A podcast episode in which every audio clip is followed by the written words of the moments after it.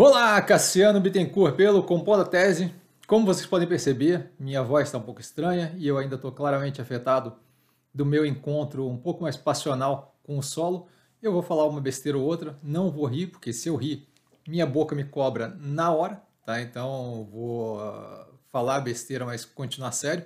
Aqui novamente um Compondo a Tese, tá? É onde a gente tem é, a exposição do que eu penso com relação ao que tem acontecido durante a semana. A gente tem alguns é, dados bem interessantes, especialmente no que tange a alguns ativos da carteira. A gente teve várias é, liberações de resultado, então foi bem positivo é, a semana para a informação. Não fiz os vídeos, obviamente, porque minha boca ainda está um pouco danificada. De qualquer forma, a gente deve ter já live na segunda-feira, o movimentos da semana no domingo e deve ter uma continuidade normal daí para frente. Estou só procurando não estressar a boca para ela poder cicatrizar bem, de forma que eu consiga voltar inteiro, sem nenhuma cicatriz nem nada disso. A gente passa ali é, para dados interessantes com relação, em relação a, a, financiamento imobiliário, então a gente vê ele disparar. Mais uma semana que a gente tem é, informações positivas nesse, nesse direcionamento, né? batendo recorde aí e já tendo projetada alta é, de 34%. Novamente, sempre aqui embaixo, né, os, os dados, é, o, as, as, as, notícias que, que embasam aqui o que eu estou falando, né, que dão ali, para quem quiser explorar um pouco mais. Mais do que isso, sempre bom lembrar, né, que eu acabei esquecendo de fazer, é o disclaimer. Aqui, como sempre, só a minha opinião, a forma como eu invisto, não é de forma alguma, tá? É indicação de compra ou venda de qualquer ativo do mercado financeiro. Passando aí justamente para os ativos da carteira, a gente viu a Bipar criando um sistema inovador para reaproveitamento de água de chuva. Nada que eu acho que vá fazer ali a diferença do mundo para ativo, mas acho que sim, faz uma diferença e, mostra justamente o interesse dela de cada vez mais estar tá inovando e indo num direcionamento de cada vez mais criar um portfólio mais resiliente, mais diversificado.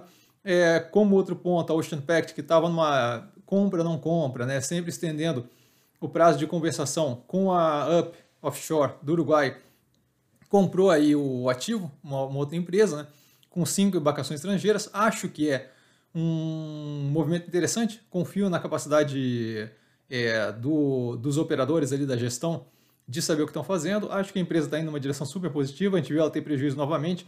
Nada mais natural, como eu já expliquei inúmeras vezes, do que ela ter prejuízo dado é, a quantidade enorme que tem ali, né, devido aos equipamentos muito caros, de, de grande porte, navio e por aí vai, que acaba puxando a depreciação de forma mais agressiva. Então, acho que é mais natural. A Guararapes iniciando a operação no marketplace, isso vem é, alinhado inclusive com um movimento da semana passada, onde a gente viu ela começar as contas digitais da Midway financeira, então fazendo movimentos em uma direção muito positiva. Não avaliei nenhum dos resultados mais a fundo essa semana. Vou começar justamente a pegar eles mais forte a hora que eu conseguir fazer os vídeos de volta. Né? A Santos Brasil teve um super resultado, tá? um resultado bem positivo acho que alinhado com o que a gente já tinha analisado no, no, no trimestre anterior. De qualquer forma, ela, nesse momento, né, hoje ainda sexta-feira, eu falo, falo, falo, com vocês de sexta-feira às 5h46 da, da tarde, então hoje ainda sexta-feira foi re, é, realizado ali, é, zerada a posição nela, e isso será explicado o porquê tá, do, dessa zeragem no Movimentos da Semana, que sai domingo, amanhã para vocês, tá? Vocês estão aí meio-dia do sábado.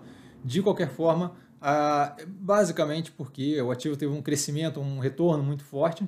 Tá? E eu vejo aí um, uma possibilidade de volatilidade é, no futuro próximo, não, não vejo por que está é, tá alocado ali naquele momento, dado que ela está batendo aí nas máximas de 2000, do final de 2019. Tá? Então, assim, está num momento super positivo para ela, o resultado está vindo super bem, mas acho que a gente tem é, ano que vem eleições, possível pressão no dólar por antecipação dessa eleição e, e, por aí vai. Acho que ali pode, pode acabar sofrendo um pouco no curto prazo. Tá? Não acho que o ativo é negativo nem nada disso, acho um ótimo ativo. Só acho que vale a pena é, ter esse, esse discernimento de não segurar o ativo ad eterno é, nesse momento, dado que a gente pode ter ali, teve um ganho considerável, pode ter ali alguma oscilação mais negativa no futuro. Né? A Clabin informando que 60% da produção da Puma 2 já está vendida, e isso vejo como, como super positivo, nada mais do que um indicativo do que a gente já esperava, né, que é o ativo, é, o movimento que eles vêm fazendo muito positivo, muito bom, e eles indo justamente naquela direção, tendo aí a prova do conceito do, da, da, da, construção desse maquinário, que já era mais do que esperado pela gente, não é como se fosse alguma novidade, mas vem aí para confirmar o movimento que a gente já tinha como esperado.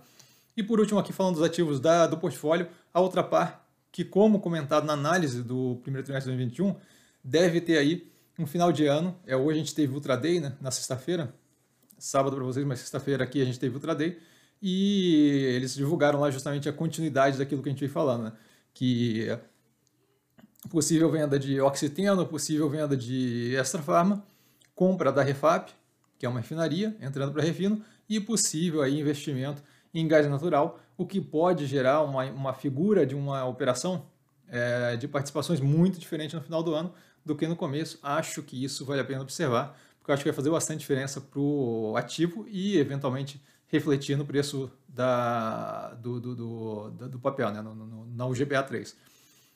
Outro, outras poucas notícias aí com relação a outros ativos, né? A B3 testando a plataforma online para facilitar a captação de recursos de investimento é, por startup. Acho um movimento bem interessante, acho que pode abrir o leque de não, não, não só para o B3, para o mercado brasileiro de, de, financeiro mesmo, né? quando você começa a viabilizar é, negociações é, de segunda ordem, ali, né? secundárias, de participações em startup, você torna aquele mercado mais líquido e isso começa a tornar aquele mercado, aquele mercado mais viável e não só fechado a meia dúzia de grandes investidores que têm acesso a participar de levantamento de round 1, round 2 de, de, de, seed capital e por aí vai, tá?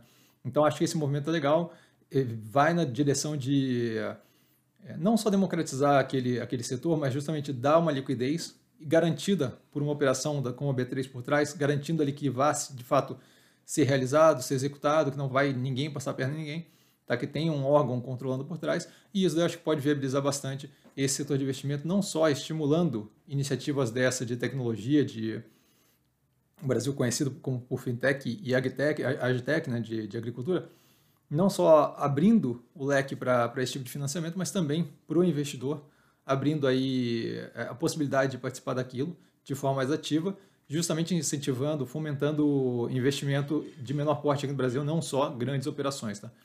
A companhia Hering, é, que teve divulgado que durante a, a, a, a, discussão de fusão comprou aproximadamente 3 milhões de ações do grupo. Acho que, assim, novamente, minha discussão com relação àquele, a, a não ver a Hering como interessante não tem nada a ver com isso tem a ver com o preço que eles colocam, acho que comercialmente, o design e por aí vai não é o mais interessante, mas assim, ó, isso é mais um fator que vem para reforçar aquela questão de a gestão é, tem ali um pensamento com relação ao que fazer.